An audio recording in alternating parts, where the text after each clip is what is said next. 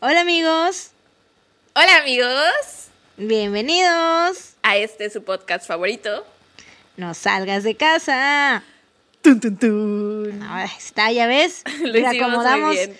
reacomodamos el orden. Sí, nos quedó muy bien, estoy muy orgullosa de nosotras. ¿Cómo estás? bien, bien, bien. Este, aquí viviendo la vida de cuarentena, sobreviviendo. Hoy, hoy milagrosamente, bueno, para ti no va a ser así, pero en Veracruz yo siento que no hace tanto calor, sé que tú tienes mucho calor, Mm, Yo me estoy muriendo de calor ahorita. pero yo lo, lo he sentido un día muy, muy agradable. De hecho, hace rato hasta me puse una sudadera. ¿What? I'm crazy like that. ¿Y tú cómo estás? Eh, acalorada, pero bien, porque estoy con mi familia, estoy comiendo comida de mi mami. Mm, qué rico. Ya me dijiste que vas a Sí. cenar unos deliciosos hot dogs en un momento. Sí, así es. Qué rico. Muy rico. ¿Qué le pones a tus hot dogs? O sea, aparte de la salchicha y el pan. Eh, queso de hebra siempre, quesillo, este, aguacate. Mm. No me gusta el jitomate Tomate, ni la sé. cebolla picada, tampoco. No me gustan. O sea, solo pones mayonesa y catsup. Mayonesa, catsup, eh, queso de hebra y aguacate y cosas así. Todo lo que tenga disponible. Chilito. Tocino y todo eso. Muy bien, muy bien. Suenan muy deliciosos. Sí. Ya hace mucho tiempo que no me como un hot dog. ¿No No, o sea, existen, existen hot dogs veganos, pero tiene mucho tiempo que no compro salchichas Sí, de sí, soya. sí. No extraña, supongo que lo, lo, lo que sí extrañas es el, el, el queso de hebra, ¿no? Eh, Pues el queso en general, no específicamente el hebra. El queso en general. Lo único, lo único que extraño es este el queso, pero en la pizza. O sea, el Mm. queso así en, en la vida normal no es así como que diga ufas, pero el queso de Mm. pizza, y sobre todo cuando levantan la rebanada y se hace, ese queso es el que extraño. O Para los que no sepan, los- amigos, Sara es vegana. Sí, soy vegana.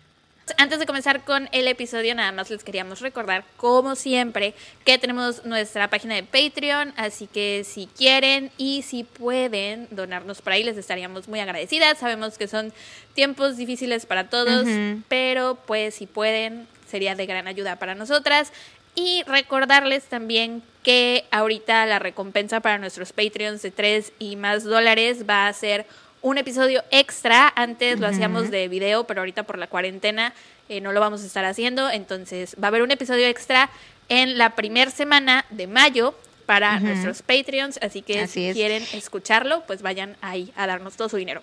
Y lo más probable es que lo hagamos basado en alguna encuesta o algo así, o sea, entonces, este, porque como es extra, pues vamos a necesitar así como apoyo sabiendo como que qué quieren escuchar y este, o sea, es especial para los que nos donen, entonces, este, pues dependiendo de lo que nos digan, de eso lo vamos a hacer porque somos sus perritas en Patreon. sí, les vamos a preguntar ahí qué es lo que quieren y lo que ustedes pidan, amigos, lo que ustedes pidan. Si quieren nudes de Sara también se las vamos a mandar. o de Mariana, fotos de sus pies. No, no es cierto, no, no, no, no nos vayan a pedir eso, por favor.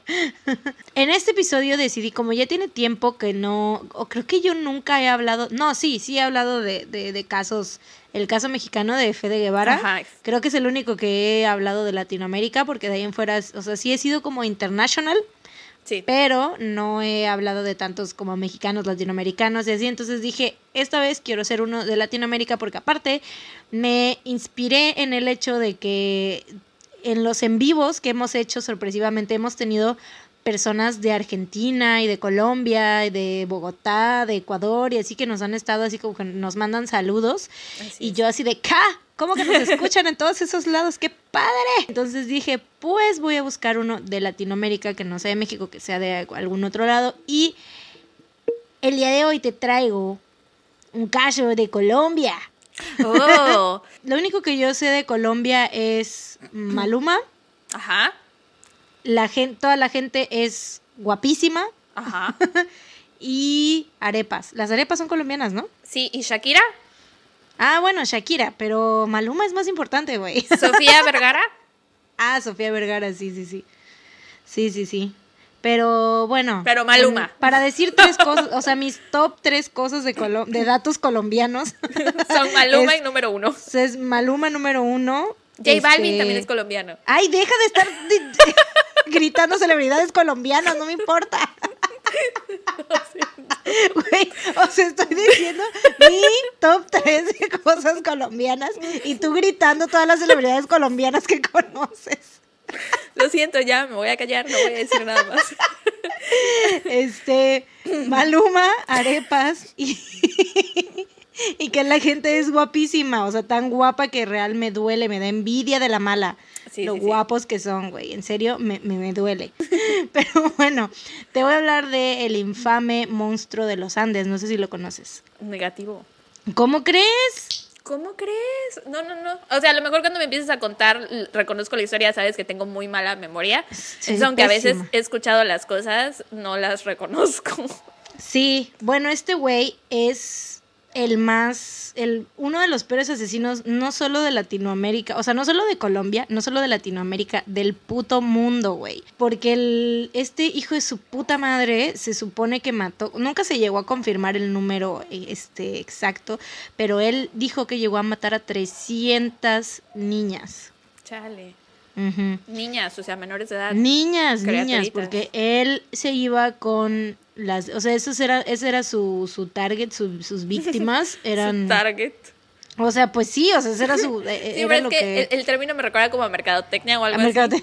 es que, güey, pues soy, estoy, te- traigo ese pinche idioma ya culero mercadotécnico, diseño gráfico, güey, o sea, es como que así hablo, güey, discúlpame. Ok, ok. Eh, sabemos a lo que te refieres, solo que me recordó a, a su público objetivo, su ya sé, público su meta. público, su público meta, sí. Este, sus víctimas, pues, este, There you go. Primero te voy a hablar como de su aspecto físico porque estuve viendo, este, ahorita eh, no tengo tantas fuentes de información porque de hecho no existe como que tantas fuentes, fu- tantas fuentes confiables.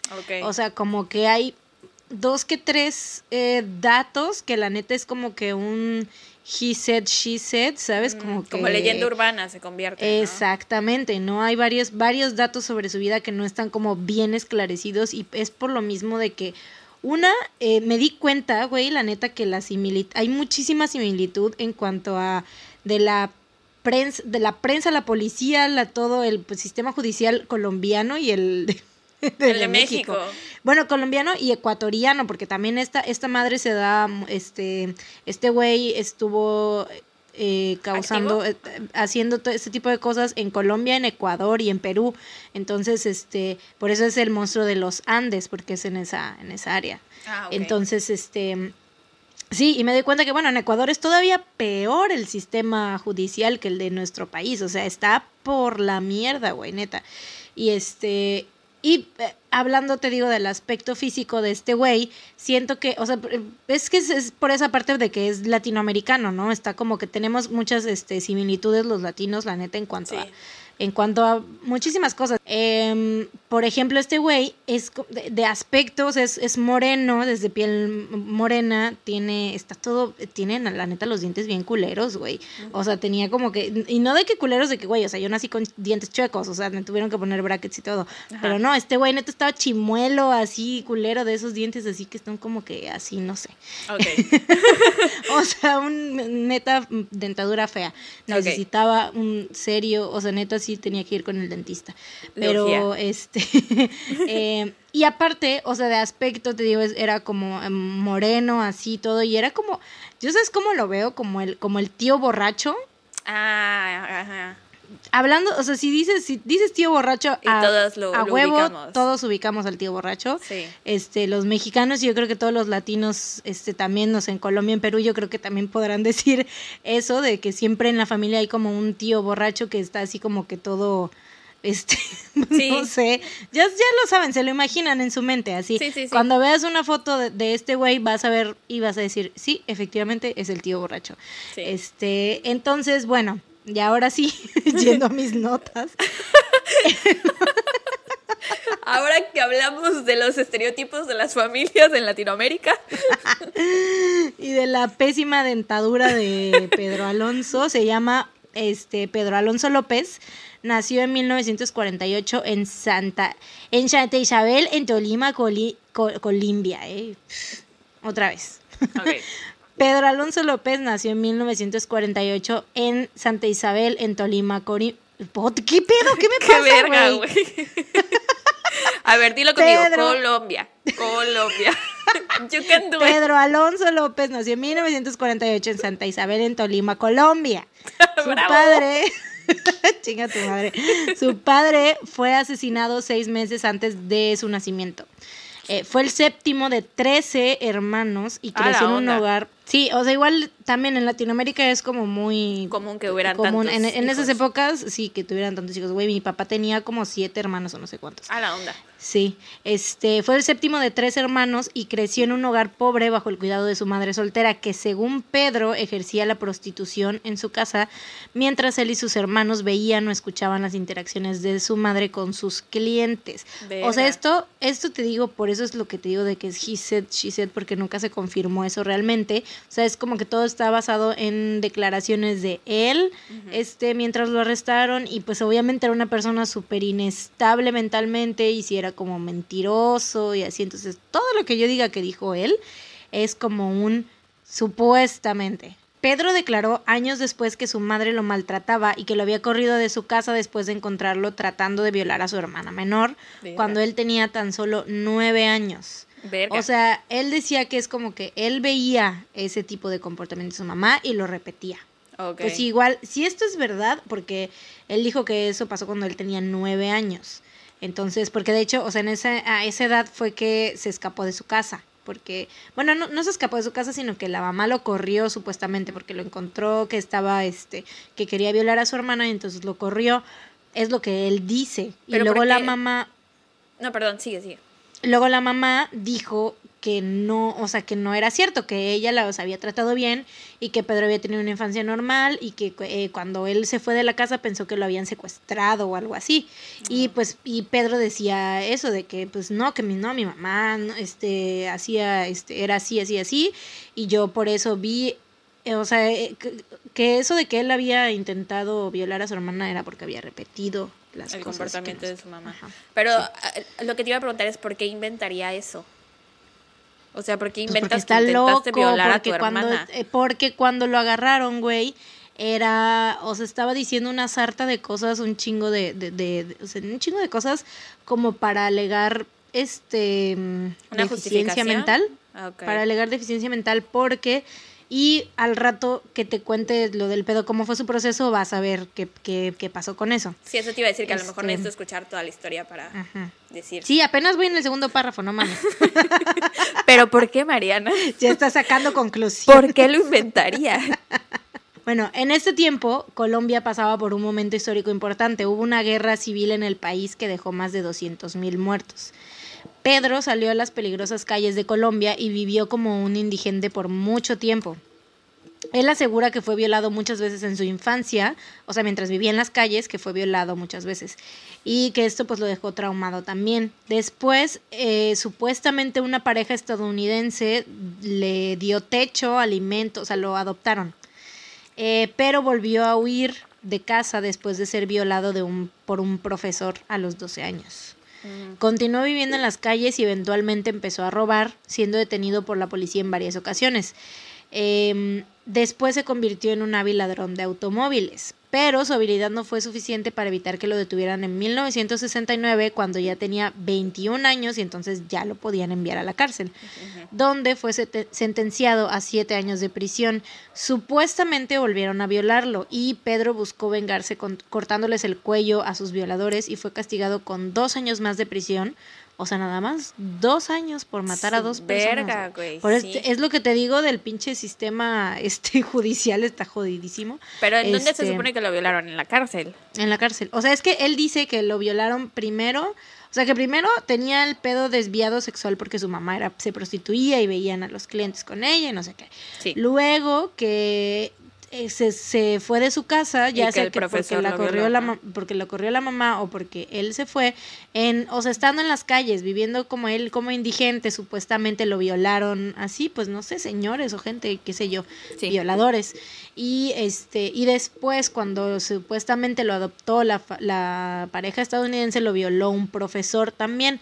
Entonces, o sea, esto, por eso es como que, que su parte, y, y eso no hay nada realmente que, que pruebe ese pedo, o sea, es solamente como que Lo declaraciones que él que- dice. lo que él dijo. Y pues era una persona que está realmente mal de la cabeza, que no sabes qué es verdad y qué es mentira, porque también ciertas cosas que dijo sí eran verdad, porque te digo, más adelante veremos. Ok. Acompáñame a descubrirlo. Entonces te digo, eh, lo castigaron con dos años más de prisión por haber matado a sus violadores, pero le concedieron la libertad en 1971 a sus 23 años, o sea, solo pasó dos años en la cárcel, Verga. cuando le habían dado siete. Eso de que solo le dieron dos años más por matar a sus violadores, lo puedo llegar a entender porque también estaban en la cárcel. Mm, pues sí, pero pues no le quita que fueron asesinatos también, Sí, sí, de todos sí, modos. Pero- ya- bueno, sí, porque igual, o sea, los otros crímenes que había, o sea, por lo que lo habían eh, arrestado en ese momento fue por, eh, este, por robar coches. Ajá, No era todavía como otra cosa, ante, ante- o sea, contra una persona, ¿no? hasta ese momento. Eh, hasta ese momento, después de su liberación, ahí fue que Pedro Alonso empezó a viajar por Colombia, Ecuador y Perú. Su ruta precisa no se sabe con certeza, pero lo cierto es que sus víctimas siempre fueron niñas de entre 8 y 13 años, de escasos recursos y de raza indígena. Recorrió casi todo Perú, dejando a su paso 100 niñas muertas en Perú. Verga, güey. Hijo de la Sin verga. embargo, sí, güey. Sin embargo, eh, Pedro recibió una lección cuando en el norte de Perú fue sorprendido por un grupo de personas en el intento de llevarse a una niña de nueve años para abusar de ella.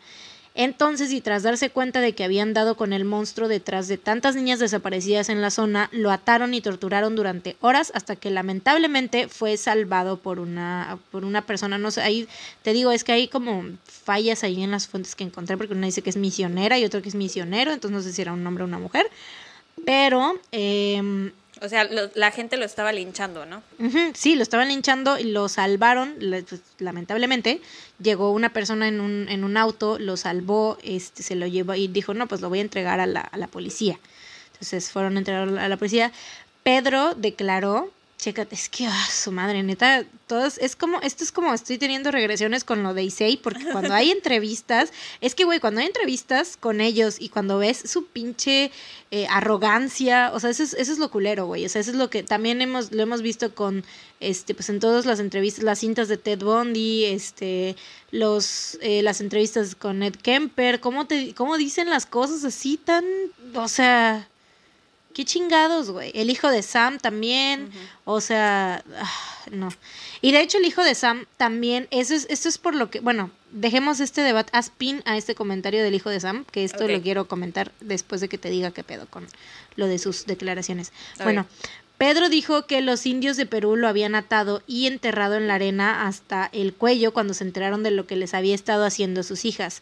Dice, me habían cubierto de miel y me iban a dejar para ser devorado por las hormigas, pero una señora, ah, señora, misionera americana, vino en su jeep y les prometió que me entregaría a la policía. Me dejaron atado en la parte trasera de su jeep y se alejó, pero ella me soltó en la frontera de Colombia y me dejó ir. Espérate, yo no le hice daño porque ella era demasiado vieja. Eh, Exámenes psiquiátricos determinaron que Pedro era tendía a mentir y realmente la misionera pues es, es, es, es por lo que te digo, hay cosas en las que realmente saben que sí estaba mintiendo porque eso es- esa vez sí lo entregó a la policía. Ah, ok. No lo dejó no lo, ir. No lo dejó. Ah, sí, Y él- qué pinche señora. no, no mames, o sea, y él y él dijo, él dijo, "No, me dejó ir, que no sé qué", pero mentira, o sea, sí la vi- lo había entregado a la policía. Este, entonces, eh, pero en lo, y por eso en lo otro que te digo, en lo de su infancia y de todo eso, nadie puede saber porque eso nada más es su testimonio. O sea, Claro, y cosas también que él con, dijo. Con esta mentira que dijo, tampoco es como que ganara algo. Ahora- Exactamente, ahora o sea, ya, ya ves cómo, o sea, tiene ese pedo de, de que tiende a mentir, o sea, y le hicieron exámenes psicológicos donde pues está, dices, güey, el tipo está loco, miente nada más por mentir, ¿no? A, posteriormente, a consecuencia de la habitual negligencia, la policía de Perú se negó a invertir el esfuerzo y el dinero necesario en investigaciones. Dijeron no vale la pena, se lavaron las manos, dijeron este vato no es peruano, aparte, este güey es de Colombia, y, pero lo deportaron al país vecino de Ecuador.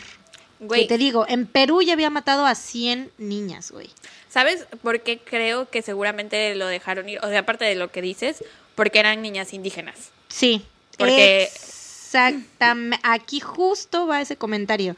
Dámelo. Pedro Alonso era un asesino prudente que intentaba no elegir aquellas víctimas cuyos padres pudieran tener suficiente dinero como para hacer que la policía tomara cartas en el asunto. Exactamente, hijo de la chingada. Y eso Obviamente. es una gran falla en el sistema judicial, de, creo que de todo el mundo. me caga. Sí. Sí, y es lo que, por lo que yo te digo, yo también igual sentí como mucho este el pedo de que eh, viendo o sea, poniéndome también en ejemplo de las de los casos que hay aquí en México, también, o sea, eso eso eso es muy muy muy probable igual así acá, o sea, de que y también si hubiese habido un tipo, o sea, uno nada más, un asesino serial que hubiese estado haciendo este cometiendo la cantidad de asesinatos que él estuvo igual, eh, yo creo que acá también es muy probable que hubiese pasado eso mismo, porque o sea, las víctimas eran de escasos recursos. Pues precisamente aquí en México lo vemos con los feminicidios, que los casos que se resuelven pronto porque reciben mucha atención mediática son precisamente de las familias que tienen eh, dinero para salir en noticieros, para hacer todas esas cosas y las personas que son de bajos recursos, sus casos quedan archivados y ya todo el mundo, o sea, a la policía les vale le vale queso. No es que le valga queso, pero como que no, no sé si la policía no importancia. Ajá, o si no sé si haya recursos. Pues es que dicen, ¿sabes qué ha pasado? O sea, eh, eh, los que hemos tenido como mm, contacto directo con la policía por cosas que nos han pasado y tú también puedes eh, avalar esto, es que les vale madre, o sea, y te dicen y conocen el sistema y saben cómo es y te dicen, pues mira, sí, puedes presentar una denuncia, pero no va a pasar nada, no va a proceder porque no importa, o sea, no es, ¿sabes? Entonces, porque a mí cuando me asaltaron eso me eso me dijeron, así de que, pues mira, sí puedes, lo único que puedes hacer es hacer esto y esto y esto, pero pues no va a pasar nada, no va a proceder porque pues no tiene, o sea, yo así de, güey, hijos de su puta madre, o sea, bien que saben. Sí, dije yo, bueno, en ese momento me frustré, pero no me frustré tanto porque al final de cuentas dije, bueno, pues ya, o sea, lo eh, son cosas materiales y no me pasó nada, ¿no? Pero imagínate, o sea, en un caso así, qué puta impotencia por ejemplo, a nosotros con lo del accidente, que pues tuvimos que, o sea, mi hermana quedó mal, por meses estuvo en la cama, de verdad, en terapia intensiva, entubada, con respirador y toda la chingada. Y le pudo haber pasado algo horrible, algo Sí, la verdad que pudo haber muerto. Exacto, afortunadamente no fue así y gracias al universo y las fuerzas de todo lo que existe, no fue así, pero imagínate, o sea, no, no me quiero ni imaginar, pero o sea, fue como que, güey, si hubiera pasado eso. Sí. Y, la policía fue así de, o sea, porque aparte el que nos chocó era un camión, una camioneta de militares. Entonces, con más razón, la policía dijo, pues, o sea, ¿qué vamos a hacer? Sí, está de la verga nuestro sistema judicial y el del mundo y que se vayan a la chingada. Coman caca, cómanse la caca de Maritifoidea. que ojalá Maritifoidea les vaya a cocinar. Les voy a cagar la cara.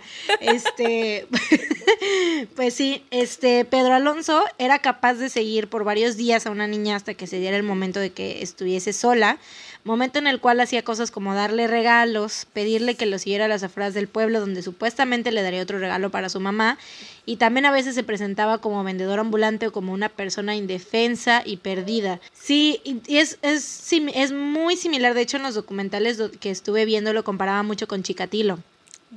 Chicatilo, este, Chicatilo, Sí, entonces, este, porque sí, o sea, eran sus víctimas eran niños. Y de, bueno, niños y niñas. Personas vulnerables. Personas vulnerables de, escasos recursos, este, y así, ¿no?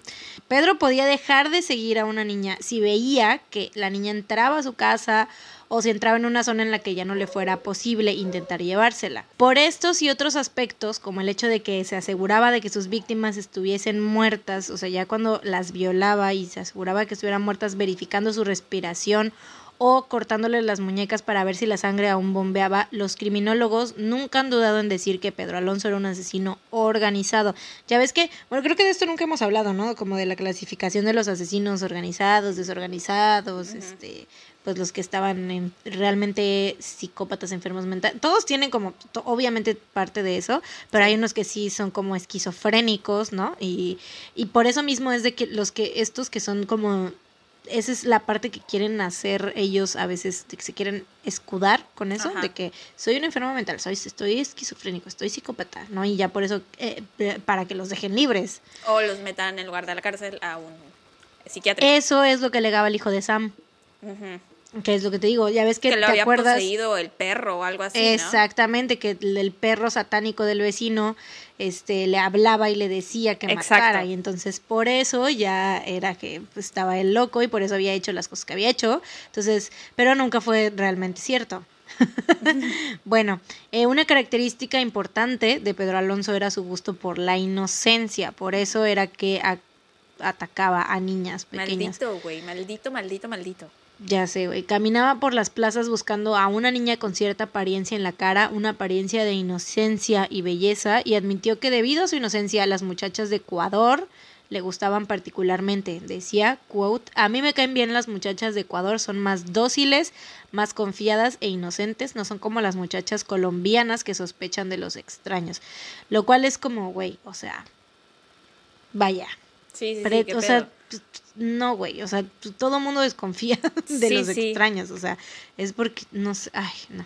Bueno, si nos preguntamos entonces por qué Pedro mataba niñas, tenemos que, según han observado los expertos, eran ellas un símbolo de la inocencia que él mismo perdió en la infancia, por eso te digo de los comentarios que él hizo de su infancia, ¿no? Ah, ya. la inocencia que él fantaseaba con arrebatar, en parte como para vengarse de que a él le arrebataron la suya, pero al final, o sea, él tenía una motivación erótica realmente, o sea, estaba centrada, es- esta motivación erótica estaba centrada en la muerte de sus víctimas, por eso no solo las violaba, o sea, eh, justo en los momentos previos a la muerte de sus víctimas era cuando él decía alcanzar el máximo orgasmo, lo mismo que Chikatilo, por eso lo compara mucho con él, por las declaraciones que dio Chikatilo de que este que él ya te acuerdas que tenía disfunción eréctil y que solamente podía este eh, conseguir el orgasmo si violaba y mataba y no sé qué. Sí. Entonces este güey pues al final era lo mismo, era un no lo mismo en cuanto a la disfunción eréctil, pero lo mismo en cuanto a que él solamente alcanzaba el placer Cuando haciendo mataba. cuando las violaba y las mataba, exactamente. Entonces, este dice, esto se ve reflejado en las siguientes declaraciones de Pedro. A la primera señal del amanecer me excitaba. Obligaba a la niña a tener sexo conmigo y ponía mis manos alrededor de su garganta. Güey, cuando el sol, sí, cuando el sol salía le- la estrangulaba. Solo era bueno si podía ver sus ojos. Nunca maté a nadie de noche. Habría sido un desperdicio en la oscuridad. Tenía que verlas a la luz del día. Imagínate Ah. estar, o sea, esas pobres niñas que neta no, o, o sea, ay, eh, de ocho años, güey, imagínate, niñas de ocho, nueve años No. menos, estar viendo la cara de este estúpido pendejo mientras las está, güey, ay, no, sí, o que sea, aparte seguramente de ni que estás entendían las niñas lo que Obviamente no entendía Ah. nada porque, o sea, y, y estar viendo la cara de este depravado estúpido, güey. Ay, no. Bueno, dice él, según había un momento divino cuando ponía mis manos alrededor del cuello de las niñas, se observaba cómo se iba apagando la luz de sus ojos. Ay. Solo aquellos, solo aquellos que matan saben a qué me refiero. Chingas a tu madre, Ah, pinche o sea, güey. Pues no o sea- queremos entenderlo, güey. Exactamente, pinche imbécil, güey. Eh, las evaluaciones psicológicas que el- se le efectuaron tras su captura revelaron que Pedro era un sociópata que sufría un trastorno de personalidad antisocial, que era alguien que no tenía conciencia ni empatía y que mostraba una considerable habilidad para manipular y engañar a otros mediante sus palabras. O sea, Sí, asesino serial 101. de libro. Mm, ujú. Muestra de este carácter manipulador y engañador es que si bien por una parte decía que su finalidad era matar a esas niñas para librarlas de la pobreza y hacer que se fueran directamente al cielo, también mostró como un sujeto que se mostró como un sujeto que temía la muerte porque dijo que no creía que hubiera nada más que una oscuridad nula y un olvido de todo. o sea que mentía, exacto, mentía cuando decía que mataba a las niñas para que fueran al cielo porque pues no- él no creía, que creía. existiera. Hijo de la Ujú. chingada. Es lo que te digo de sus declaraciones a veces, por eso es de que son, eran como mentiras y, Sí, y, o pinche sea, mitómano, desgraciado, violador, asesino. Pero, mira, eh, mientras el monstruo de los Andes cometía sus crímenes, los investigadores creían que se trataba de trata de blancas. Sin embargo, en abril de 1980, una inundación descubrió una de las fosas de donde Pedro guardaba los restos de las víctimas. Ahí estaban los restos de cuatro niñas. Entonces fue que la policía supo que se, se trataba de un asesino en serie y no de trata de blancas. Empezaron a investigar y pues nunca se logró nada de, de, ese- de esos cuerpos que había dejado, ¿no? Eh, unos días después, apenas de esta inundación, Carvina Poveda había ido de compras al mercado con su hija Mari de 12 años. Pedro Alonso, que había visto a la niña, no se contuvo como otras veces e intentó raptarla dentro del mercado. Entonces Carvina lo persiguió por las calles aledañas hasta dar con él, ya que ella estaba consciente de que había un asesino suelto por los demás casos de niñas desaparecidas. Había en ese, en ese, este poblado donde ella estaba, porque este güey se movía, o sea, andaba, pues, o sea, se movía mucho. Em, porque obviamente, pues, lo hacía, lo hacía tantas veces que se volvía, o sea, conocido. Ya las personas en el pueblo sabían que había un violador y que había un, o sea, un asesino, Entonces ya empezaban a tener muchísimo más cuidado con, o sea, como cuidados ya más extremos, ¿no? Ya así de que ya no dejaban así a las niñas solas ni un momento, entonces ya se movía el pendejo. Y en este, en este caso, este, yo vi una entrevista de esta señora Carvina, y de hecho, o sea, sale la, la, la, la señora, ya, ya señora, porque en ese momento era una niña, pero ya ahorita ya es una señora, este, que se salvó de las garras de este pendejo. No este, y sí salen diciendo así eso, ¿no? De que ella dice que así que, que sí, o sea, que lo quería, que se la quería llevar, así, o sea, que se la quería llevar. Y su mamá pues se dio cuenta, o sea, ella rápido se dio cuenta y así fue como que pues corrió Y, igual su mamá corrió y lo, persiguió hasta que lo agarraron, porque ellos ya sabían de los casos que habían habido ahí en el pueblo, ¿no? Entonces, eh, lo llevaron a la policía. Cuando la policía llegó, se toparon con un individuo que divagaba incoherencias y tras llevarlo en un remolque y bajarlo en la comisaría, pensaron que estaban ante un loco. Que sí, pues sí, la neta. Sí, estaba loco. sí. Allí en la oficina principal de la comisaría, Pedro adoptó una actitud de silencio absoluto ante todas las preguntas que le hicieron a lo, a lo largo del interrogatorio. Y en medio de todo este pedo, eh, un aquí igual hay dos versiones. Una es que un capitán llamado este, capitán Córdoba se hizo pasar por un, por un este, padre, por un sacerdote. Eh, y otra es que si era, ajá, y otra es que si era un sacerdote real, la neta no sé, están esas dos versiones, pero pues la cosa es que sí habló con un sacerdote, ya sea que haya sido real o fingido, pero sí le confesó sus, este, sus cosas y este, pues le confesó todos los crímenes. Ah. Entonces tenían en sus manos a un asesino serial que había confesado matar por lo menos a 110 muchachas en Ecuador. 110 muchachas en Ecuador, 100 en Colombia y mm. más de 100 en Perú. No mames, hijo de la chingada, güey. No puedo creer que nunca haya escuchado yo de él. Güey, yo tampoco. Eh, estaba, de hecho lo saqué, porque ya ves que te dije, saqué mi librito, ahí era, estaba ahí yo así de a huevo, voy a hablar de eso, porque ya obviamente a todos los conozco, ¿no? Todos los que salen ahí en mi librito ya pues ya los había leído, eh, pero pues tienen así como parrafito chiquito, entonces este güey dije yo, a huevo, voy a hablar de este. Es el librito este del que habló Mariana en el primer episodio que le ah, dieron en su exposición. Bueno, en, el museo al que fuiste, la, exposición, ese librito lo acaba de encontrar. Ese, porque regresando a mis raíces. Pero te digo, o sea, entonces como él confesó matar, te digo, a 100, 100 en Ecuador, 100 en Perú, 100 en Colombia, pero bajo la duda de que Pedro estuviera inventando estas cifras para obtener protagonismo, los investigadores se mantuvieron escépticos hasta que Pedro los llevó a los lugares donde había depositado los huesos de sus víctimas. Esta es una de las veces, esta es una de las veces donde decía la verdad. En el ah. primer lugar que les mostró, habían 53 cadáveres de muchachas cuyas edades estaban entre los 8 y 12 años. Después en otros 28 lugares se hallaron nuevos cuerpos y el total fue de más de 57.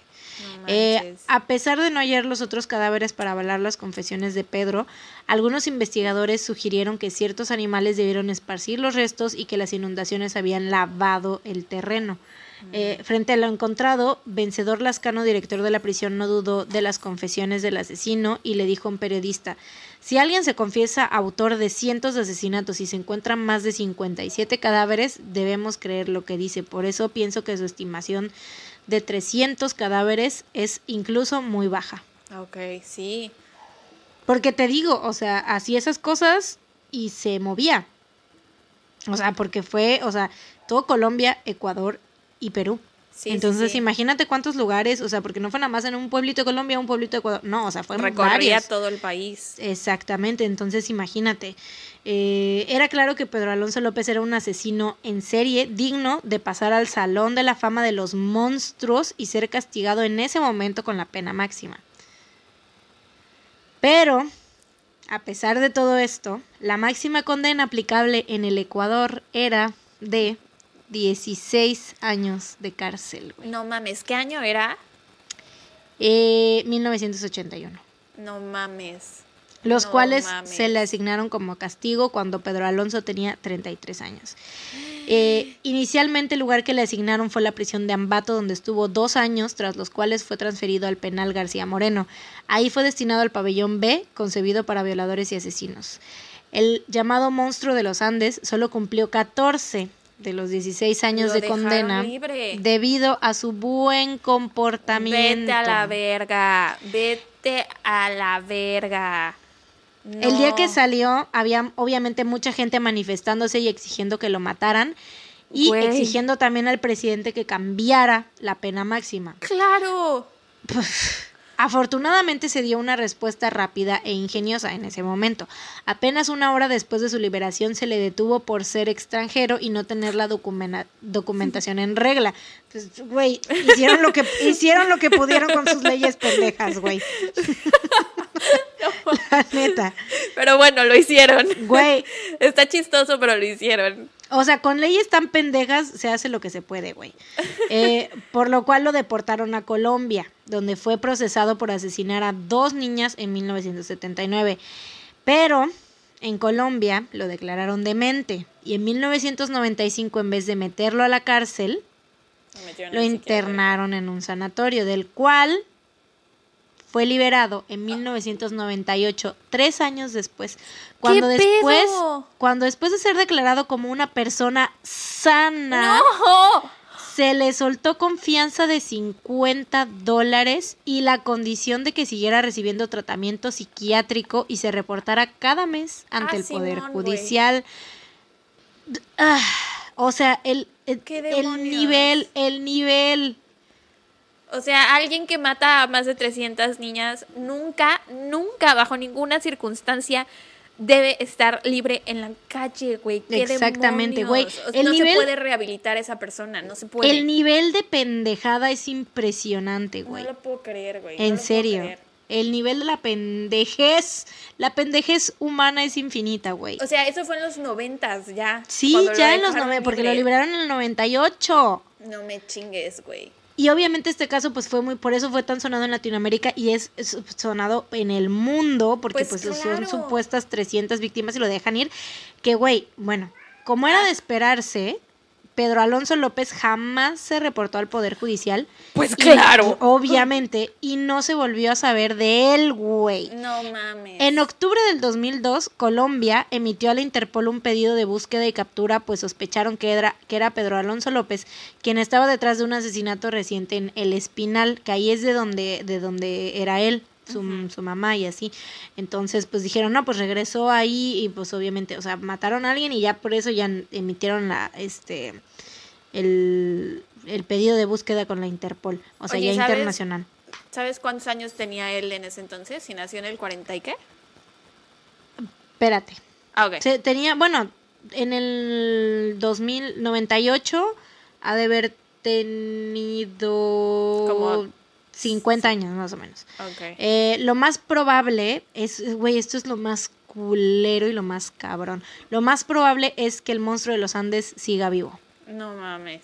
Antes de haberlo dejado libre en 1998, las autoridades colombianas debieron de tener en cuenta estas palabras suyas. Escucha.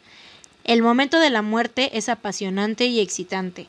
Algún día, cuando esté en libertad, sentiré ese momento de nuevo.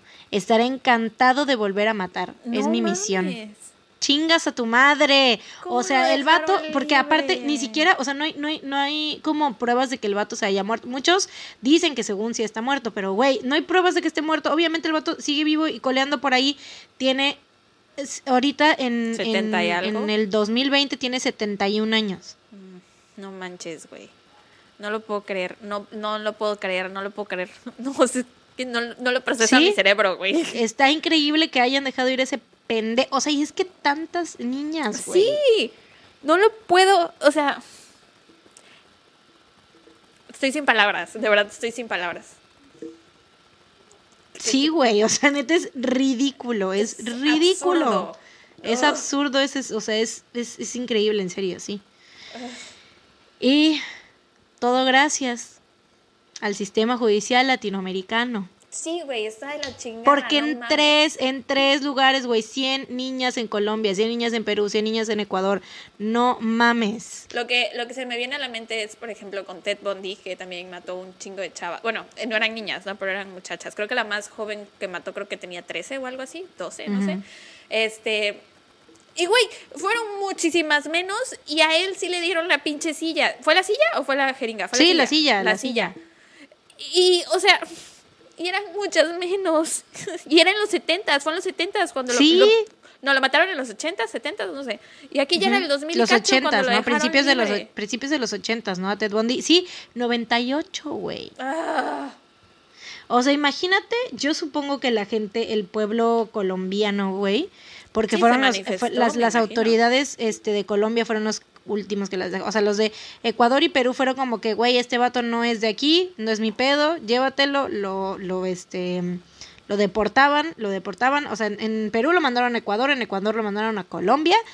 Y este, que, que de hecho, o sea, fue en, fue en Ecuador donde se encontraron más de los cuerpos, donde dijo, donde confesó, así dijo, aquí están las fosas, aquí, aquí, aquí, aquí. sí. Y este, y, o sea, desgraciadamente cuando lo mataron a Colombia, este, supuestamente, pues los asesinatos que cometió en Colombia ya habían sido hace muchos años. Entonces, pues, Ya no supuestamente, pues, no de que ya no contaran, sino que ya no hubieran encontrado las evidencias, Ah. ¿no? Entonces, mm, Güey, pero no lo puedo creer. O sea, estoy pero aún segura- así se le encontraron las suficientes para, para, para procesarlo por dos asesinatos y aún así lo mandaron nada más al, al, al loquero y así de, ay, pues ya, Sí. ya se curó el vato, o No sea... mames. O sea, es o una sea, broma. Sí, Se parece broma. parece, parece broma. No lo puedo creer. Estoy segura que, o sea, la gente en Ecuador y, y, perdón, y Perú, que lo deportaron hacia allá. O sea, porque es tan fácil que viaje de Colombia a Perú y Ecuador nuevamente. Jamás se imaginaron que en Colombia lo iban a dejar libre, güey. O sea, mínimo No, le hubieran y- dado también la pena máxima que fuera, no sé, de 15 años, seguiría todavía un rato ahí. Ugh. Sí, y lo que te decía es que yo siento que la, la, el- la gente de todos esos lados ahorita, o sea, la, la gente del el- la gente de Colombia, yo me imagino que sí han de estar así como de, güey, dices, ¿qué pedo? O sea, Sí. ¿qué, qué pedo con mi, con mi sistema? O sea, nos, así como nosotros también nos, En México. nos- sí, en México nos pasa mucho con ese tipo de cosas, pero imagínate, o sea, yo creo que cuando es un caso de un asesino serial que ha matado a tantas, Sobre un todo solo, niñas. una sola persona que ha matado a tantas niñas y dices, güey, ¿cómo? O sea, ¿cómo? No. Y, y está, ese güey está tan mal de su cabeza y, o sea, ha matado tantas niñas que obviamente no, yo, o sea, obviamente no paró, No, claro, pues, no, supongo que no, no lo puedo asegurar, pero también supongo que no paró. no, y aparte, em, o sea, tendría, te digo, ahorita tendría 71 años. Sí, o sea, no Tiene, porque no se ha veloz, muerto, pero- obviamente, si ya hubieran encontrado el cadáver ya se hubiera dado a conocer, ¿no? Yo supongo. Claro. Hoy no lo puedo creer. Ujú. Estoy en shock. Me dejaste Está de la shock. verga, güey. Sí, está muy de la verga. Pelona quedaste. sí, de verdad, pelona, no lo puedo creer. Wow. Sí. Gran trabajo. No me sabía esa historia y la verdad estoy muy sorprendida. Lo hiciste Ujú. muy bien. Gracias. Y sí, te digo que realmente las fuentes, o sea, ni siquiera di ahorita mis, mis, mis, mis fuentes, pero ya ves normalmente sí doy así como la lista, ¿no? Ajá. Pero ahorita sí fue como Criminalia, Wikipedia, Murderpedia, se acabó. Dos documentales, las viejas confiables, dos documentales de YouTube, por si los quieren ver, están en YouTube las entrevistas de este pendejo, este, donde sale hablando y para que vean su cara de, de pinche, de tío, de tío borracho violador. Voy a buscar su Este, foto. Búscalo. Sí, pues sí se ve muy borracho, la verdad. Ni siquiera como es- el tío borracho, se ve como una persona borracha que te encuentras en la calle y mejor te cambias de, de banqueta.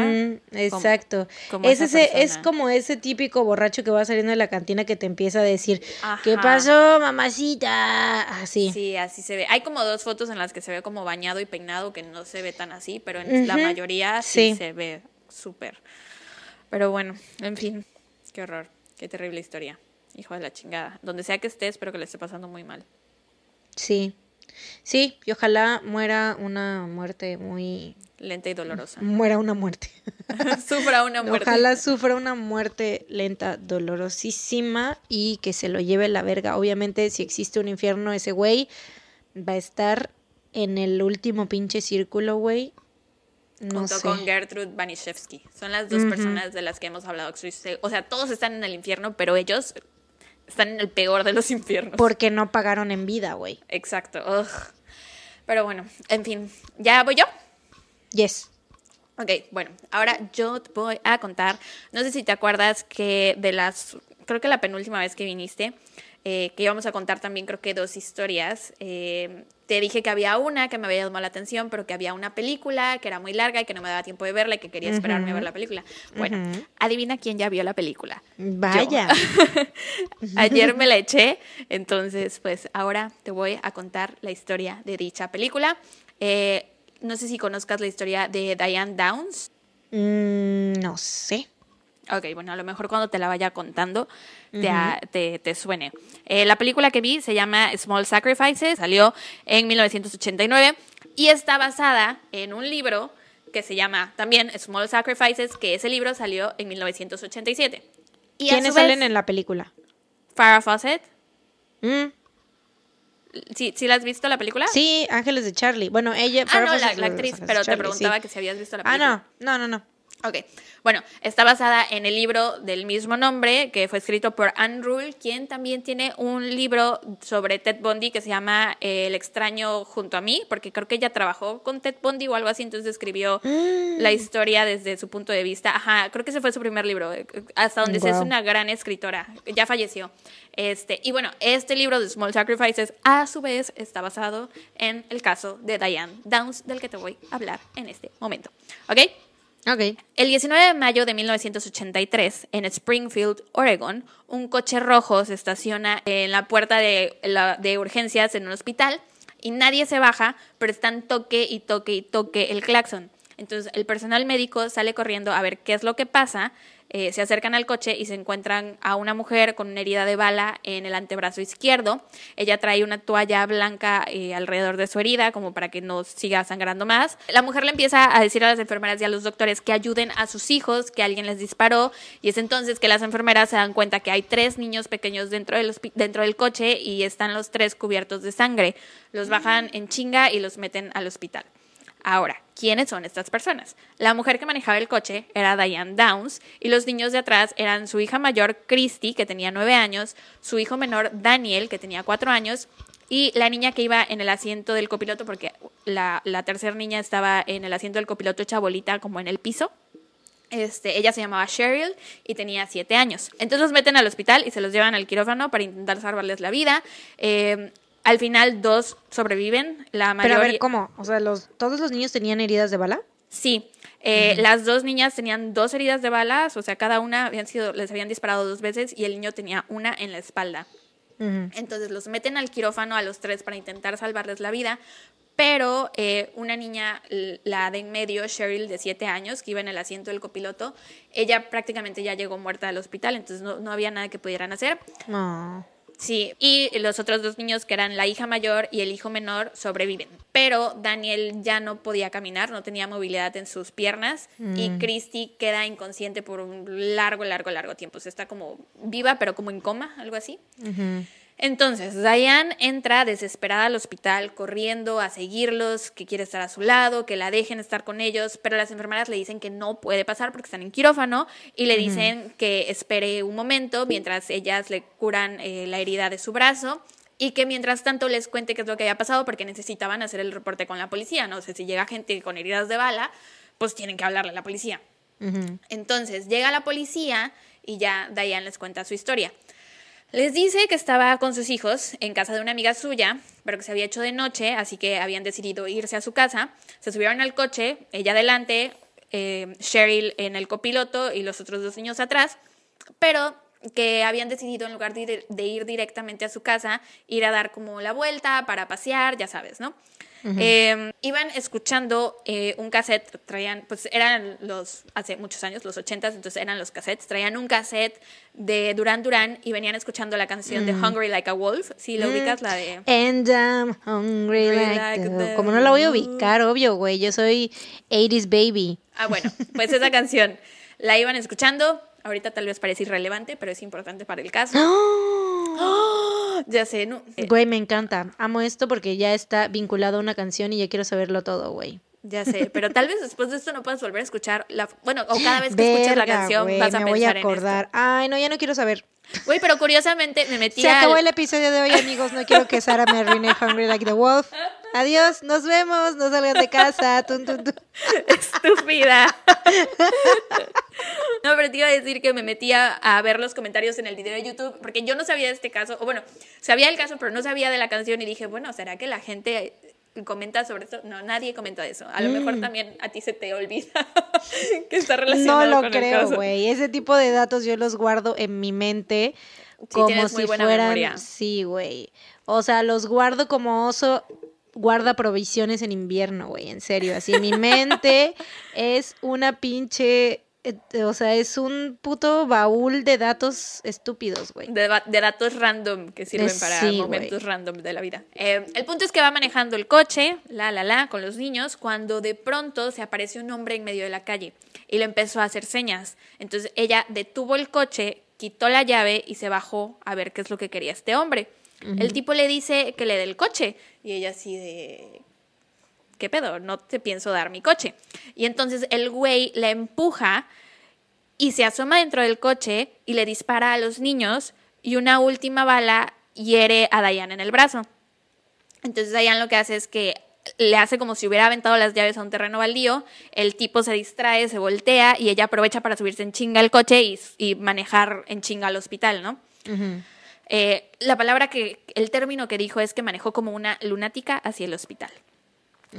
Ahora, el personal médico y la policía están un poco sacados de onda con Diane porque la forma en la que estaba actuando era muy rara, no era la forma en la que actúas o, o la forma en la que esperas que actúe una mujer que acaba de ver cómo le disparan a sus tres hijos.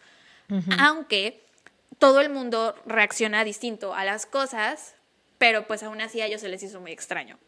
Eh, dicen que estaba muy tranquila, que en ningún momento lloró, o sea, nunca lloró, que hacía comentarios fuera de lugar y que pues como que sonreía y bla, bla, bla. Eh, tanto así que cuando el cirujano que estaba intentando salvar a Cheryl, la hija de en medio, la que te digo que falleció, eh, la fue a buscar, fue a buscar a Diane para darle la noticia y que y, pues decirle que lo sentía mucho y lo que sea, y entonces se sienta junto a ella y lo primero que Diane dijo fue, wow, vaya que arruiné mi coche. Bueno, dijo, vaya que arruiné mi nuevo coche. Y aparte, arruiné. O sea, yo arruiné. Mm, Eso fue lo que dijo, that's what she said. mm. no aplica en esa situación. No, no aplica. Eh, pero literal, eso fue lo que dijo. Eh, y bueno, la noticia de lo que sucedió corrió rápidamente en Oregón, que supuestamente era un lugar muy tranquilo. La gente empezó a tener muchísimo miedo, a estar como paranoicos. Las mamás dejaron de salir a la calle solas con sus hijos a determinada hora, sobre todo porque la historia, con, o sea, con, como la contó Diane, eh, pues se ve que este tipo, vaya, no necesitó un motivo para dispararle a sus hijos, ¿no? Solo fue, la- fue así de, ah, no te voy a dar mi coche. Ah, bueno, pues voy a matar a tus hijos. ¿no? Entonces el mundo está súper paniqueado. Entonces, eh, la policía empezó a buscar. Pero está muy raro, o sea. ah, Bueno, continúa, pero sí está muy raro, güey. O sea, yo sospecho ahorita de todos. O sea, de ella, de Diane. La policía empezó a buscar un sospechoso, pero pues no encontraban nada, ¿no? Porque la descripción que ella les había dado es, les había dado es que era un hombre greñudo. Y ya, que se le apareció de la nada en la calle, ¿no? Em, ah, ajá. Entonces la policía va a la escena del crimen, pero lo único que encuentran eran como las carcasas, los casquetes de las balas, no, no sé, de, de armas, entonces no sé realmente el término, pero es lo que se le cae a la Sí, bala. lo que se le cae cuando disparas. Ajá, exactamente. Pero no encontraron el arma. Entonces la policía decidió pedirle a Diane que hiciera una recreación de, de lo sucedido, que les enseñara paso a paso cómo había, o sea, cómo habían sucedido las cosas, que les explicara todo, de dónde había salido el tipo, etcétera, para que ellos pudieran tener un mejor entendimiento de lo sucedido y para saber exactamente qué es lo que tenían que buscar y en dónde y así, ¿no?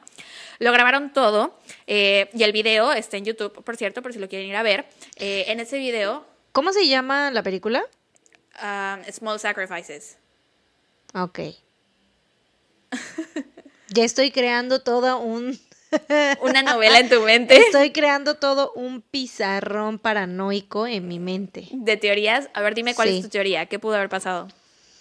Está loca. Ok, Ella. Eh, esa es toda la teoría. wow. Ese es mi pizarrón de teorías locas. Que Diane está loca. wow. wow. O sea, a ver, hasta ahorita yo creo que ella enloqueció y los mató así tipo este ¿Sabes cómo, ¿Sabes cómo siento su, su, su, su delirio tipo Nicole Kidman en los otros? Ah, ya, ok. Así. Okay, esas, esas vibras me está dando. Esa es tu no teoría sé. en este momento. Eso es lo que En dice este tu, tu pizarrón. ¿Es lo que dice mi pizarrón? No lo sé. Dice, está loca, entre paréntesis abajo, Nicole Kidman. Pero entre por una más parte, pequeños, sí hay una, hay una foto de Nicole Kidman en nosotros, está ella, está Farrah Fawcett, este, para tener una imagen, Sí. este, y está también eh, en play el video de Hungry Like the Wolf, y este, And I'm hungry like the wolf. y está, este, pues sí, Duran Duran, luego también los tres niños, la camioneta, ¿era camioneta o era coche? Era un coche, un Nissan rojo. un Nissan rojo y un vato greñudo, por si decido creerle a ella. Ok, va. Va, va. Vamos a ver cuántas cosas de tu pizarrón son acertadas. Entonces, este, le piden que recree todo, lo graban, el video te digo está en YouTube. Y en ese video puedes ver cómo ella, de nuevo, no actúa como tú piensas que actúa una mujer en su situación. O sea, se acaba de morir su hija y sus otros dos hijos están en el hospital muy graves. Eh, en el video se ve que ella está riéndose a cada rato, haciendo bromas. Güey, se ve que está dentro del coche arreglándose el cabello para poder salir, en- o sea, para antes de salir en la cámara se ve que se está como peinando. ¿Qué pedo? Y ya, Diane seguía yendo al hospital a visitar a sus hijos y afuera del edificio siempre habían reporteros. Y Diane siempre, o sea, desde la primera vez que salió ella del hospital, o sea, llega con los niños, obviamente ya la dan de alta pronto porque pues su herida era solo en el brazo. Al- cuando salió ya habían reporteros afuera y ella siempre se detuvo a hablar con ellos, o sea, nunca fue así como de, no, es muy doloroso para mí, no quiero hablar del tema, bla, bla, bla, no, siempre fue así de, ah, sí, ¿sabes? Esa perra está loca. Tal vez, maybe. I Esa perra está loca, ya lo decreté. Entonces, eh, pues con todas estas entrevistas que daba, o sea, porque sí se mostraba en la cámara, no negaba las entrevistas, pero no era así de que sonriendo, ¿no? Sino que sí se veía un poquito triste, pidiendo que por favor eh, presionaran a la policía para encontrar al, al que había hecho eso, etc. Entonces, al principio la gente de Oregón tenía mucha simpatía por ella, o sea, se sentían feito por ella y decían, no manches, qué poca, bla, bla, bla. Pero con el tiempo, las cosas comenzaron a cambiar de turntables porque eh, Diane Ya llevamos dos chistes de The Office hoy. al principio solo eran entrevistas que ella daba fuera del hospital a los reporteros que estaban ahí, pero con el tiempo empezó a ir literal a noticieros, a sentarse, a ser entrevistada por todas las televisoras de, de no sé si de Estados Unidos, de Oregon, de Springfield, no sé, pero por muchas televisoras. Eh, Y cada vez decía, o sea, de verdad decía cada cosa que te quedabas así de, ¿qué pedo, no? O sea, signos de interrogación en grande. Por ejemplo, te voy a soltar algunas de las cosas que dijo. Eh, no puedo creer. Eh, la gente dice que tuve mucha suerte porque solo me dispararon en el brazo, pero yo no creo haber tenido mucha suerte. Pasé dos meses sin poder amarrarme los zapatos. Bitch, se te murió una hija. I know, lo sé, lo sé, lo sé, lo sé.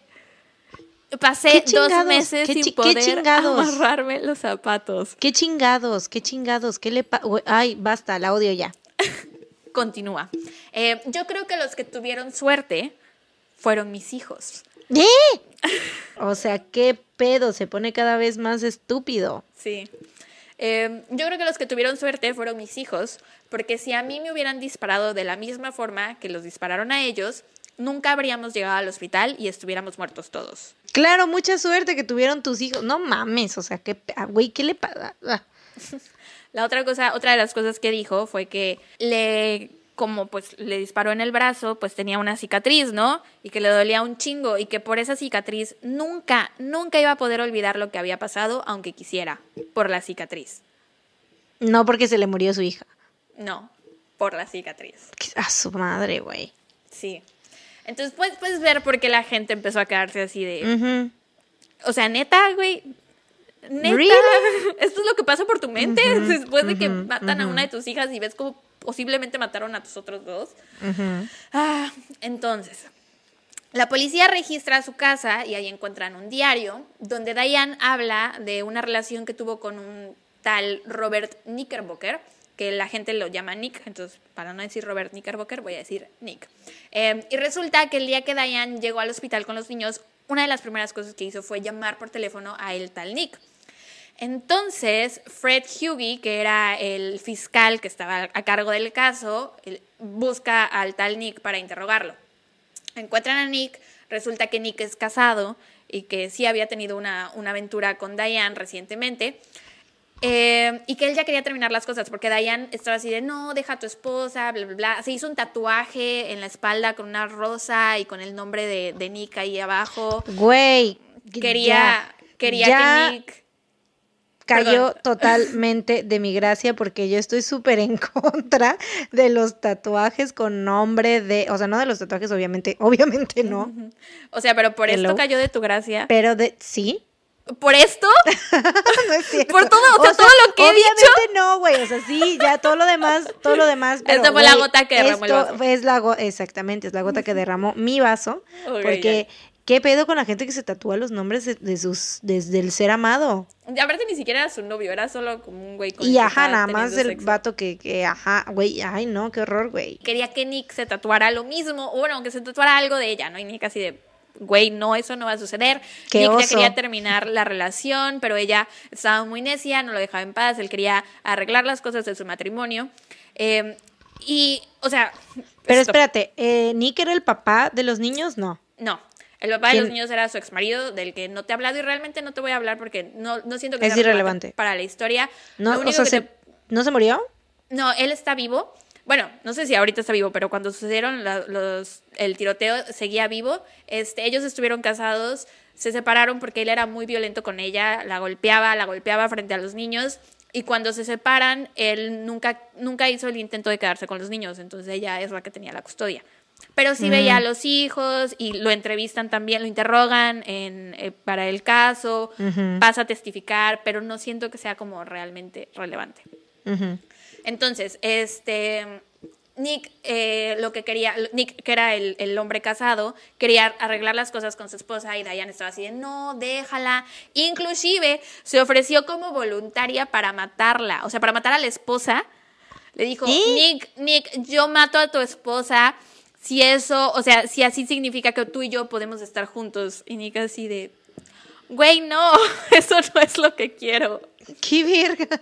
Sí. Ojalá pudieran ver las caras de Mariana mientras le cuento las cosas, porque son muy buenas.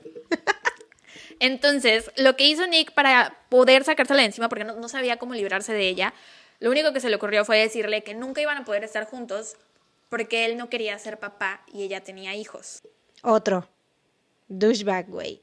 O sea, a la madre. Con razón se enamoró de él, güey. Güey, ¿no te ha hecho clic? Mm, no. Ok. Pensé que te haría clic. ¡Ah!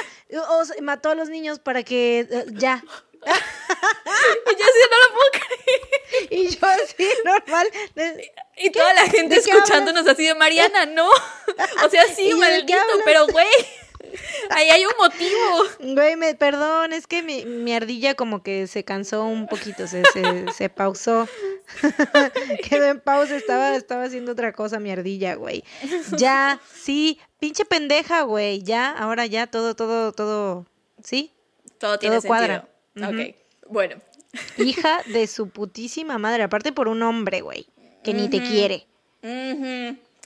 Entonces, eh, otra cosa que encontraron, ay, o sea, no sé si este- esto fuera, o sea, era real, pero en la película sale Nick que lo, que lo interrogan y sale junto a su esposa, o sea, la esposa ya sabía todo y ella está presente en la interrogación y, o sea, escucha todo y la señora como con mucho porte, mucha, mucha calma, así de sí, sé que este hijo de puta me puso el cuerno con una vieja loca, pero lo estamos trabajando.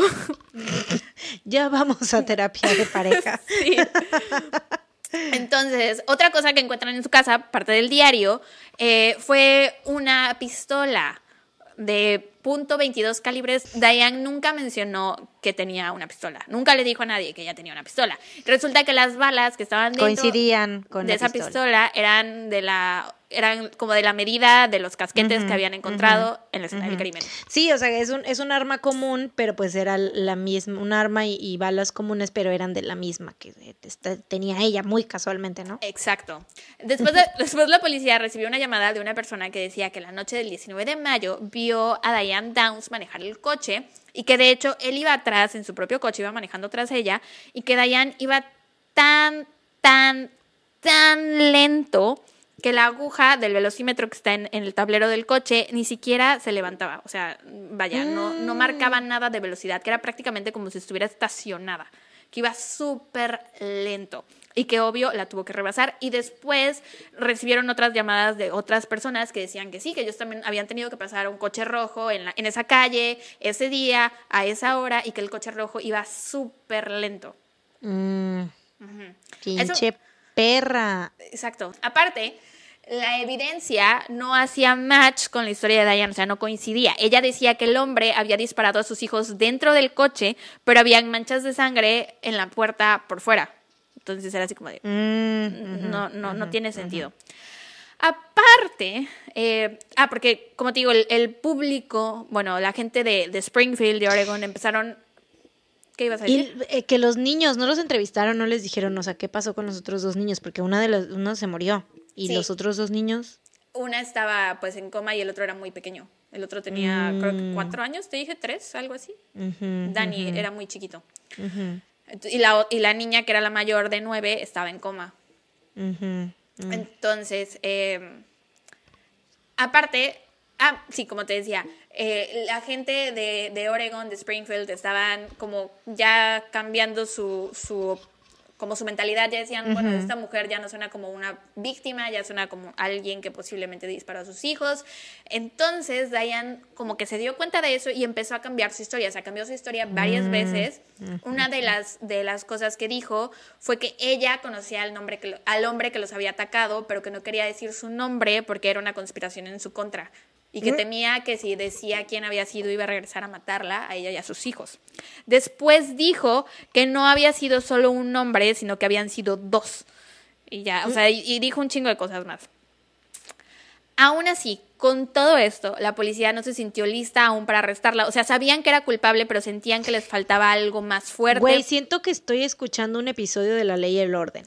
La verdad es que sí parece sacado de película, o sea, neta, neta, muy neta. Y, y se va a poner mejor. Eh, pero bueno, no se sentían, no sentían que aún tenían como la evidencia suficiente para arrestarla. Eh, o bueno, sí para arrestarla, pero no para que un jurado la declarara culpable en el juicio, que era lo que querían, ¿no? Y en eso que despierta Christy, su hija de nueve años. A huevo. The plot thickens. Eh, al principio, al principio la niña estaba muy asustada y tenía como un ligero daño cerebral, no podía hablar, o sea, no, no podía. Ujú. Ay, y hubo algo que pasó en la película que no sé si haya pasado realmente en, en la vida real. Realmente en la vida real. Bueno, no sé si es algo que haya sucedido en serio, pero cuando Diane entraba a ver a sus hijos que estaban en el hospital, entró a ver a, a Christy mientras ella estaba en coma y resulta que hace cuenta que la, el pulso de Christy era como de 104, o su ritmo cardíaco, no sé, no sé de medicina, pero el punto es que de 104 cuando Diane se le acerca y le empieza a decir cosas al oído, le empieza a decir, yo te quiero mucho, eres mi niña, que no sé qué, su pulso, se, o bueno, su ritmo cardíaco se eleva a 160, o sea, como que le empieza a dar una taquicardia. Ujú, Y, y entonces habían médicos y, y policías en ese momento y se quedaron así de, o sea, se supone que la única voz que te, o bueno, que a una niña de nueve años que está pasando por esa situación, la voz que la debería calmar es la de su mamá, no la debería de alterar, alterar, No la debería de alterar. no la debería de alterar. Entonces, este, pues sí, despierta Christy, pero tiene un ligero daño cerebral, no puede hablar, este, pero de todos modos, eh, ajá, no hablaba nada. Pero cuando la dieron de alta, porque la dieron de alta a ella y a su hermano, que era Danny, que tenía el, eh, el problema de sus piernas, que estaba en silla de ruedas, Fred. ¿Cuántos años, tenía, ¿Cuántos años tiene Dani? Ah, es que creo que tiene cuatro. Ajá, tenía ah, o cuatro sea, años. estaba muy, muy chiquito, no entendía nada. Sí, era un, un niño pequeño. este, Los dan de alta a ellos dos y Fred Hughie, que era el fiscal que estaba a cargo del caso, se encargó de ponerlos a ellos en una casa de acogida de mientras, porque lo que no querían era que Diane se les Estuviera acercara. cerca, claro. Ajá, entonces los ponen en una casa de acogida de mientras con una buena familia, en lo que pasaba todo el proceso legal del juicio, y también se aseguró de que ambos niños recibieran eh, ayuda psicológica y terapia. Eh, así que una terapeuta empezó a trabajar con Christy y ya después de un largo tiempo, Christy empieza a hablar de nuevo eh, y la terapeuta cuando estaba con la terapeuta siempre iba el fiscal este Fred Hughie, o por lo menos eso es lo que muestran en las películas. Bueno, en la película es una. Este, en las... Es toda una saga. es que dura tres horas, se sienten como dos películas. Entonces, ya que Christy empieza a hablar, después de un tiempo, la terapeuta le pregunta que si ella sabía quién había sido la persona que les había disparado, y Christy dijo que sí. Le preguntó, ¿tú la conoces a la persona? Y Christy dijo que sí pero no quería decir quién, no quería dar el nombre.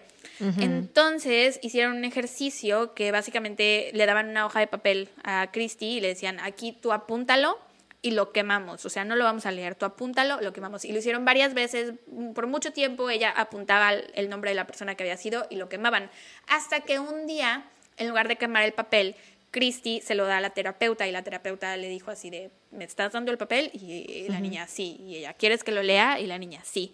Y ya cuando mm. abrieron el papel, eh, la terapeuta y Fred Hughie lo leyeron y decía que había sido su mamá. Y ya, ahora sí, con todo eso, Diane fue arrestada el 28 de febrero de 1984, nueve meses después del tiroteo. El día del juicio, Diane Downs llegó a la corte y la culera estaba embarazada. Escándalo de Nick. Sí. No, ¿De otro? Nick, ya la había sacado de su vida, él ya estaba mm. rehaciendo su vida con su esposa. Resulta que Diane Downs era, eh, trabajaba en la oficina postal, entonces ella repartía la correspondencia y escogió a un hombre de la lista de, vecindarios que, que, visitaba, una persona a la que le llevaba a ella la correspondencia. Se fijó que fuera un güey que estuviera guapetón, que fuera listo, o sea, que tuviera buenos genes. este, se le presentó en un parque, empezaron medio a platicar y pues como que se gustaron. La tipa llega a casa de él en la noche, eh, llega con una botella creo que de whisky o no sé, pero llega con alcohol y aparte llega con marihuana. Empiezan a tener, bueno, como que se empiezan a besar y ella le dice, no te tienes que preocupar por, por ponerte un condón ni nada porque yo estoy tomando la mm. pastilla. Mentira. Exactamente.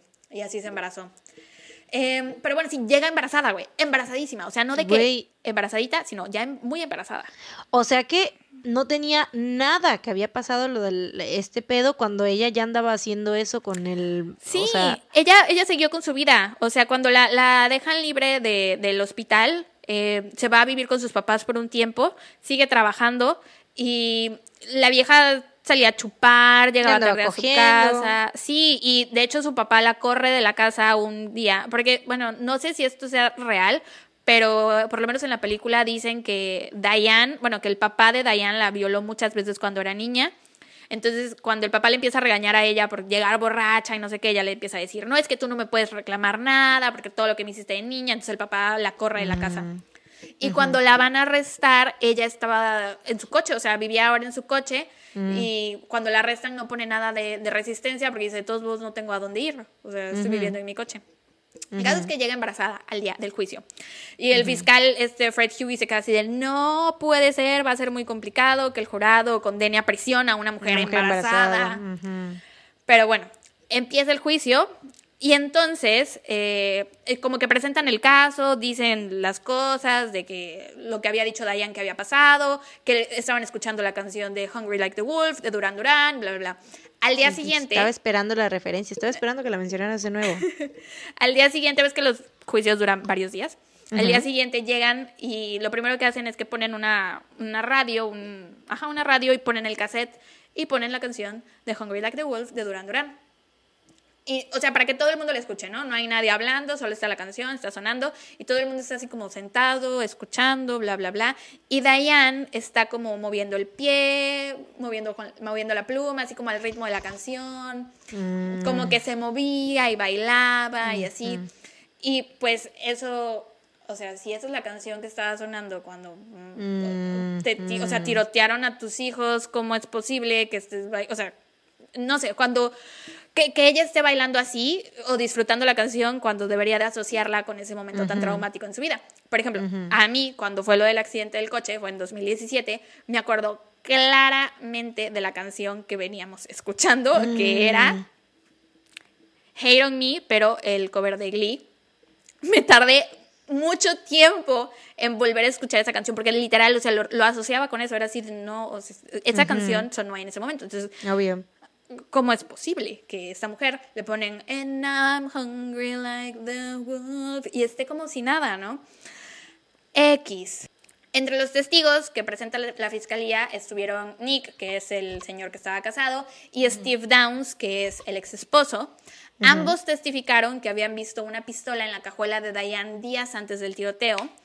También pasó un psicólogo que dijo que Diane tenía tres desórdenes de personalidad, que era narcisista, sociópata, que aparte tenía una personalidad antisocial y que era histriónica. Em, Christy, la niña de nueve años, pasó a testificar también. Y sí, dijo que había sido su mamá la que les disparó y que después se disparó a ella misma en el brazo y que todo el tiempo mientras eso ocurría sonaba la canción Hungry Like the Wolf y que nunca dejó de mm. sonar. También introdujeron una simulación del coche a la corte donde recrearon cómo Diane había dicho que habían sucedido las cosas y dijeron por qué ellos creían que no podía ser así y eh, recrearon ellos cómo creían que realmente habían sido las cosas. Este, porque aparte una de las cosas que Diane decía y algo que también dijo Christy es que todo el tiempo no dejó de sonar la pinche canción. O sea, todo el tiempo está sonando And I'm hungry like the wolf. Y se supone que en la versión de Diane, ella se bajó, quitó las llaves, o sea, apagó el coche, quitó las llaves. Se apaga el estéreo. Y si hubiera hecho eso, se apaga el estéreo. No había forma de que la canción siguiera sonando. Y de acuerdo a lo que dijo Christy, fue que eh, su mamá nada más se detuvo, nunca apagó el coche, jaló nada más la palanquita que está al lado del, asiento para abrir la cajuela, se bajó, dio la vuelta al coche, agarró la pistola y después regresó y les empezó a disparar. Ah, entonces, eh, ah, y también otra cosa de la que hablaron en el juicio fue que, no sé si recuerdas que te dije que llegó ella con la herida en el, antebrazo izquierdo y que traía envuelta una toalla. Bueno, una de las cosas que dicen es que cómo es posible que estás viendo que a tus tres hijos les acaban de disparar y que posiblemente se te mueren y tú solo tienes tu herida en el brazo y te pones la toalla tú en lugar de intentar salvar a uno de tus hijos. Y aparte que la toalla, o sea, porque la muestran en, la película y hay cuatro manchas eh, de sangre, ¿no? Una, dos, tres, cuatro. Y las cuatro son como espejo, como si fuera sándwich. Entonces se ve como si ella se lo hubiera envuelto en el brazo con mucho cuidado, o sea, como no como alguien que esté en un momento de, de en chinga, de no mames, me pasó esto, voy a amarrarme esto en chinga para ir con mis hijos al hospital. No, o sea, parece que es alguien que se tomó el tiempo para pendarse el brazo, porque literal solo había cuatro manchas perfectamente uniformes en la pinche toalla esta. Y pues ya, con todo y embarazo, Diane fue condenada a prisión el 17 de junio de 1984. A huevo. La sentencia fue cadena perpetua más 50 años. El juez fue muy, muy claro de que le iba a dar esa, o sea, la cadena perpetua y aparte los 50 años para que si en algún futuro ella buscaba libertad condicional, no hubiera posibilidad de que ningún juez la liberara. O sea, que vieran la condena y que dijeran, no, si la condenaron a esto es porque realmente hizo algo muy grave. Eh, aparte, eh, parte de la condena era que no podía pedir libertad condicional hasta después de haber cumplido los primeros 25 años de su sentencia. Ahora, un mes después de que terminara el juicio, en 1984, dio a luz a la niña de la que estaba embarazada. La llamó Amy Elizabeth y fue dada en adopción. La adoptó una pareja. Le cambiaron el nombre a Rebeca. Pero cuando la niña tenía 11 años se enteró de quién era su mamá. Y entonces empieza a escribirle cartas a Diane a la cárcel. Tuvieron como una pequeña relación con, a través de correspondencia pero después, o sea, le dejó de escribir porque se dio cuenta que su mamá era una horrible persona. O sea, de hecho no le empezó a escribir a los 11, le empezó a escribir, o sea, a los 11 se entera de quién es su mamá y como que cuando ella ya era una mujer adulta fue que decidió empezarle a escribir, pero, o sea, con la misma dijo, güey, no, no, mejor corto la comunicación. Em, un detalle muy lindo en este caso es que después de que todo lo del juicio terminó y eso, el fiscal Fred Hughie y su esposa Joanne decidieron adoptar a Danny y a Christy, que eran los dos hijos de Diane Downs. Sí, ya sé. Después, el 11 de julio de 1987, Diane escapó de prisión. No mames. Se escapó, güey. O sea, mil nove- loca. 1900 qué? 87. No mames, o sea, tres años después o cuántos? Sí, tres. Bueno, pon tú dos porque lo que dura el juicio. Ah, no mames, y luego qué pedo, o sea, Se escapó y la atraparon unos días después, ah, el 21 de ah, julio. ah, ah, no pero aún así, aún así está súper loco que se haya escapado, ¿no? Ah, sí, sí, está muy loco. O sea, Está muy loco, pero no mames, yo me había preocupado. Dije, no mames, otro pinche monstruo de los Andes que anda por ahí libre, la pinche pendeja. no, no, no, la atrapan el 21 de julio. Y pues ya, esa es la historia de Diane Downs. El Anne Rule, que es la señora esta que te digo que escribió el libro, Small Sacrifices, en 1987.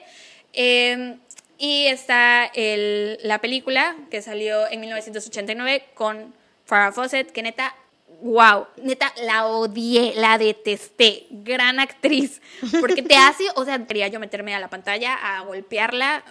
Horrible. La película está muy buena. eh, pueden ver eh, las entrevistas en YouTube. Eh, la, la señora esta, Diane Downs, en realidad, pues era. No era hermosa, pero pues era una, una mujer bonita, podría decirse. Y de hecho, eh, en ese entonces dijeron que tenía como un leve parecido con la princesa Diana. Entonces le empezaron a llamar como Lady Di a ella o algo así, no me acuerdo. Ajá. Este, Bitch, you wish. ya sé. Y pues esa es la historia. Y en el especial este de 2020 de, del caso, sale Rebeca ahorita ya siendo una mujer adulta, hablando del impacto que le causó a ella enterarse que su mamá había hecho esas cosas y bla, bla, bla. Guau, y ese pues es sí. el caso de Diane Downs. Pues efectivamente la perra está loca. Sí, y a poco no parece de película, o sea, de La perra verdad. estaba loca. Parece, sí, parece ficción. Sí, o sea, si ves la película, pues igual dices, wow, o sea, gran historia, sin pensar que, que pasó en la vida real. Ay, aparte la hija de la chingada, como ya ahorita ya pasaron los 25 años de que decir de su sentencia, ya está pidiendo libertad condicional Ay, qué hija de su puta madre, se atreve. y sigue sin aceptar, o sea, sigue sin, sin reconocer lo que hizo. Y mira, yo podría, de no haber sido porque Christy lo dijo, yo podría hasta cierto punto decir, bueno, Darle el beneficio de la duda. Tal vez es inocente porque todo el mundo reacciona distinto a las situaciones, o sea, todo el mundo Claro. pasa por duelos distintos, todo el mundo... Yo creo que sí, eso fue lo, lo, pues lo. Sí, lo que le puso el, el clavo lo en el le ataúd. dio. Claro, o sea, ¿quién le va, quién va a decir no? Esta niña está mintiendo, está, o sea, con su mamá, no mames, o sea, obvio. Sí, y esa es la historia de Diane Downs. Wow, Sí. gran sí. historia. Voy a ver la película. Sí, neta, dura tres largas horas. Pero yo, por ejemplo, la vi mientras barría y trapa- trapeaba mi casa. o sea, no, obviamente no me tardé tres horas trapeando y barriendo, no tengo una mansión. Pero, por ejemplo, vi una hora sentada y después dije, ok, es momento de ponerme a barrer y después me volví a sentar y así. Pero sí está muy buena. Aparte, güey, Farrah Fawcett, preciosa, divina. O sea, La neta amo. la ves en, en su uniforme de, de trabajadora de la oficina postal y, güey, se ve súper sexy. Es una diosa, es una diosa, Farrah Fawcett. Sí. Yo si- siento que si hubiera sido hombre en los ochentas hubiese tenido mi póster de Farrah Fawcett en mi, Como todo el mundo. en mi alcoba, sí. Ya sé. ok, datos felices. Ok, ¿empiezas tú o empiezo yo? Tú, empieza tú. Ok, mira, es difícil. Hace rato te lo dije, es difícil tener un dato feliz cuando literal hay una pandemia, hay gente muriendo, hay gente perdiendo su chamba, hay gente mal. Sí, exacto. Este, entonces, realmente no supe cuál. Eh, creo que mi dato feliz, y ni siquiera es, o sea, ni siquiera está confirmado, pero creo que One Direction va a tener una reunión para los 10 años el 23 de julio. Esos son los rumores, no sé si sea real. Sí, amigos, soy Directioner orgullosamente. Entonces, estoy emocionada, pero a la vez no sé si sea real. O sea, ahorita es mi dato feliz, pero tal vez el 23 de julio les diga que, güey, no es mi dato feliz porque eh, me engañaron, me vieron la cara de pendeja como nos la han visto muchas veces. Y es que, mira, era ese o el hecho de que ayer comí guacamole. No han pasado muchas cosas en mi vida. Ah, bueno, y también tal vez Harry Styles da un concierto a través de Instagram, pero tampoco estoy segura si sea real. Ese me acabo, se me acaba de ocurrir un dato feliz. Los conciertos que están dando todos los artistas por Instagram Live y por Sí, todo eso chido. están, está chido, güey. Porque la neta sí, pues sí te, te alegra un poquito y te, Te distrae, ¿no? te distrae. Así que coméntenos también ustedes si quieren que hagamos más lives. Creo que dijimos que íbamos a hacerlo y no los hemos hecho. Tal vez mañana hagamos uno, ¿no? Sí, y díganos también si ustedes tienen datos felices en la cuarentena, o sea, como tal vez intentar buscarle el lado positivo a todo lo que está pasando, si tal vez es que por fin leyeron el libro que querían leer desde hace mucho, o están pasando tiempo con su familia, aprendieron a cocinar, qué sé yo. Sí, yo creo que mi, mi otro dato feliz es, no sé si ya se los habíamos dicho antes, la neta, cre- creo que no, pero es que, Creo que no. ya tenemos más de mil seguidores en Instagram. ¡Yay! Muchas gracias a todos y cada uno de los más de mil seguidores que tenemos en Instagram por apoyarnos, porque aunque no lo crean, eso es pues un apoyo para nosotras también, porque nos hacen Nos hacen sentir que realmente hay alguien escuchándonos. Sí, sí, que no estamos locas aquí, que vale la pena un poquito todo, todo lo que estamos haciendo.